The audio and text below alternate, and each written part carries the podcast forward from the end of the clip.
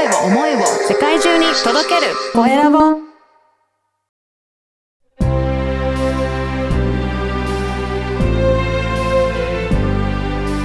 経営者の志こんにちは、コエラボの岡田です。今回は経営者向けビジネスコーチの糸井健二さんにお話を伺いたいと思います。糸井さん、よろしくお願いいたします。はい、よろしくお願いいたします。糸井さん、まずは、えーどういったお仕事をされているか、自己紹介からお願いいたします。はい、えー私はですね、えー主に2代目社長をサポートすることをメインに、あの経営者向けのビジネスコーチをしております。コーチングやあのマーケティング、ママネジメントのコンサルを含めた、えートータル的なサポートをさせていただいております。あの、糸井さん自身も2代目社長ということなんでしょうか？はい、そうです。私自身がですもうんですね、あのハウスクリーニングの会社、40年になる会社なんですけれども、はい。あの父親が創業者でえーおりまして、私も、私も今、今も現役の社長としてですね、その父親の後を継いで、今2代目の社長として経営に当たっておりあます。そうなんですね。あの、いつぐらいに事業は、あの、継いで事業承継されたんですかね？社私、社長になったのは今から10年前です。はい、ちょうど10期目になりますね。あ、今そうなんですはいね。どうでした？その、引き継いだ時は、やっぱり苦労とかもあったんでしょうか？まあ、正直言いまして、あの、苦労しかなかったあという。苦労しかない。結構大変な状況で。大変な状況でして、はい。まあそもそもが会社の事業自体が相当、まあ、落ち込んで、ずっともう何十年以上前年割れ続けるような状況で、借金も重ねましたし、はい。相当経営状況も財務状況本当に良くなかった状態でのバトンタッチだったんですね。そうなんですね。これ、あれですか？引き継ぐときは、やっぱりそういった大変な状況っていうのを分かってやってやろうっていう感じで引き継がれたんですか？それがちゃんと見とけばよかったんですけども、はい。全くそういうのを見てなくて、私も。はい。厳しいだろうなというのはなんとなく感じてないんですけど、はい。ここまでとは思わなかったっていうね。予想外に大変だなって。予想外の、まあ、正直こんなのしてたら絶対社長になんかなってないっていうですね。はい。なんか、そんな状態で引き継いだ形で、自分がやりますってやるっていうよりは、どちらかというと、その当時のスタッフたちとかうん役員の方々が、まあ、源氏さんがやってくれないからやった方がいい、源氏さんがやった方がいいよみたいな形でこううん。押されてなったようなところが正直ございましたね。じゃあ結構あの、社員の方からも後押しがあって、じゃあ社長やってみようかなっていう感じでなってきたっていうことですかね。そうですね、なった時は本当に、うん。あの自分がやりますって言ったよりは、まあ、周りがそういうし、じゃあ、ここはやっぱな自分がやるしかないかっていう気持ちにはなって、社長にはなった感じですね。でもいざなってみると結構大変な財務状況で、あ、これを立て直していくの大変だなと思いながら、でも皆さんといろいろ協力しながらやっていったっていう感じなんですかね。そこで、まず財務状況が何よりも大変だったっていうのもあるんですけれども、うん。さらに、それよりもさらにあの心が痛うん。傷ついたのがですね、傷ついたというか、はい。あれがですね、やっぱりあの、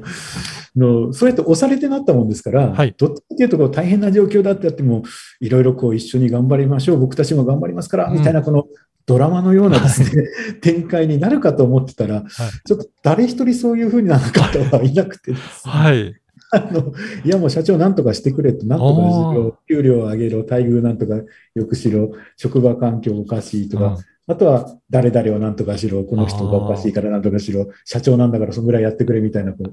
文句と要求しか言われないっていうですね。じゃあ結構周りの人からの要求もあるし、本当社長として何かやらなきゃいけないしっていうことで、結構本当状況としてはかなり厳しい状況の中、社長としてスタートされたっていうことなんですね。そう相当厳しい中でのスタートでした。おーはいそこからは、あれですか、どういうふうにして今、今まで来られてるんでしょうかね。結局、まず財務状況を改善するっていうところに関しても、コツコツと、まあちょっといろいろ、まあありきたりかもしれませんが、無駄の削減、効率化の促進、あとはもう本当に営業、マーケティング、そういったところでの取り組みっていうのをちょっと徹底していきまして、まあ、そこでちょっと少しずつ改善していったっていうのと、あとまあスタッフに関して言えば、よく言われたのが、このメンバーをもう入れ替えるしかないよなんていうことを V 字回復させた社長さんの話なんか聞くと言われたんですけれども、まあ、ちょっとそのゆとりもなかったっていうのもありますし、うん。やっぱり長く、なんだかんだ言いながらも長く勤めてくれてた方々をなんかこう、ただ合わないっていうので切ってしまうのもすごくこう心苦しさもあってですね、はい。ねとにかく一人一人とちょっと正直向き合いながら、いろいろ話をしながら、うんまあ、思いをすり合わせていく中で、ちょっとずつマインドを変えていってもらって、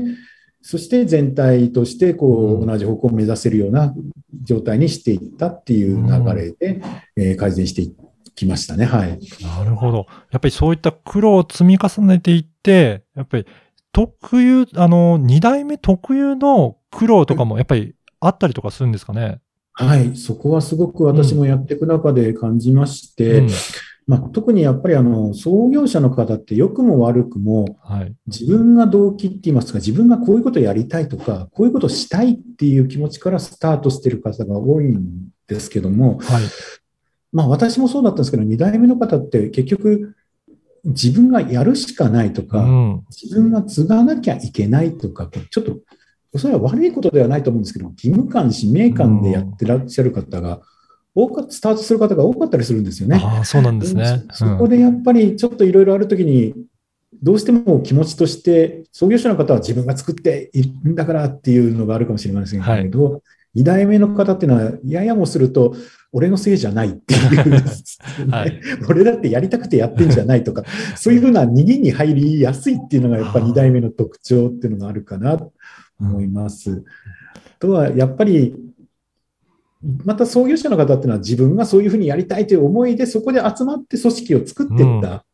うん。自分でそういう思いを中心に組織を作っていって会社になってっていうのがほとんどだと思うんですけども、2代目の方っていうのはすでにもうある組織にはい。を継ぐので、そこで目指しているものがまたちょっと違ったりとか、うん。またあのまとまっていろいろ圧力がある中受け継いだりとかそういうのが多いのそういうところがまあ創業者と2代目の大きな違いで、うん2代目ならではの悩みになるんじゃないかななんて思いますね。なるほど。じゃあ、今はですね、そういった二代目経営者、社長さんのお悩みを聞いたりとか、やっぱりどういうふうにして対応したらいいかっていうところを、まあ、中心にアドバイスされてるっていうことなんでしょうか？そうですね、うんあの2代目の方ならではの悩み、うん。そして葛藤、うん。特に創業者との方方とのぶつかりとあか、あ、はい。社員の方とのぶつかりとかですね、私も散々経験したことなんですけれども、でも本当に対立になってしまう方が結構多かったりして、結はい。局敵みたいな、でも敵では、本来同じ会社うんに敵ではないはずなんですけども、そこのところの、あの、思いとか取り組みとか、そういうのがちゃんとこう、お分かり合えてなかったりとか、自分の目指すものとかいうのはちゃんと言語化して伝えられてなかったり、うんっていうのがあったりしますので、そういったところをよく見てあげて、フォローして、いフォローして、つないであげるようなことは特によくさせていただいております。じゃあ、やはり、まあ、なんか、あの、対立して、社員と、なんか、や、やりこりするのではなくて、同じように向き合って、やっぱり同じ方向を目指していけるような、なんかそれにはどうやったらいいんだろうっていうところを一緒に考えて、二代目社長と、えーアドバイスされながら進んでいってるっていうことですかね。もうまさにその通りです。私が何か教えるというよりは、もう一緒にそういうのをうんつないであげて、めつなぎ方、またそういうのをまあ示してあげて、うん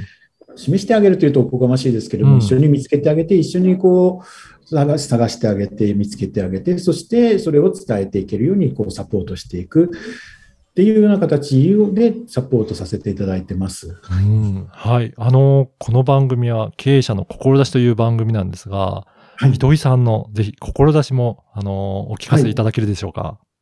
はい、ありがとうございます。私自身はですね、やはりあの、私が社長になった時もそうだったんですけれども、本当に会社って、特に、えー弊社はの2、30名、30名ほどの小さい会社なんですが、はい社長次第っていうのはすごくはい。良くも悪くも社長次第で何とでもなるっていうのがもう実感としてありまして、で、その社長をとにかく元気にしてあげたい、社長をやっぱりこの、こう、なんていう、まあ社長として本当に自信を持って、えー事業に取り組んでもらいたいと、そうしないと結局会社が元気にならないですし、うんまたそこにいる社員たちがですね、スタッフたちがやっぱり、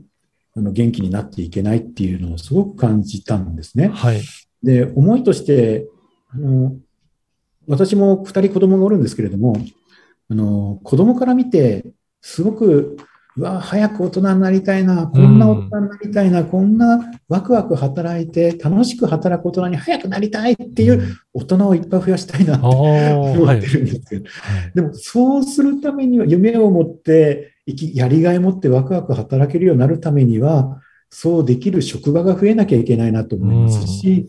そういう職場を増やすためには、そういう職場にできる社長を増やさなきゃいけないなあってまずそうです。ね。はい。ね、それで、なんとかそう社社長を、まあ、私のできるところで一生懸命、私自身もそういうふうにな存在になっていきたいですし、そういう人たちをたくさん増やしていきたいなという思いで、今、仕事に当たっている形でございます。はい。ね、ぜひ、本当に現役で今も、えー社長をされていながら、で、アドバイスもされてるっていうことなので、ぜひ、今日のお話を聞いて、あの、糸井さん、ちょっと相談してみたいなと思われるような、まあ、2代目社長だったり、経営者の方いらっしゃれば、ぜひ、えーご相談に、えーお問い合わせいただければなと思います。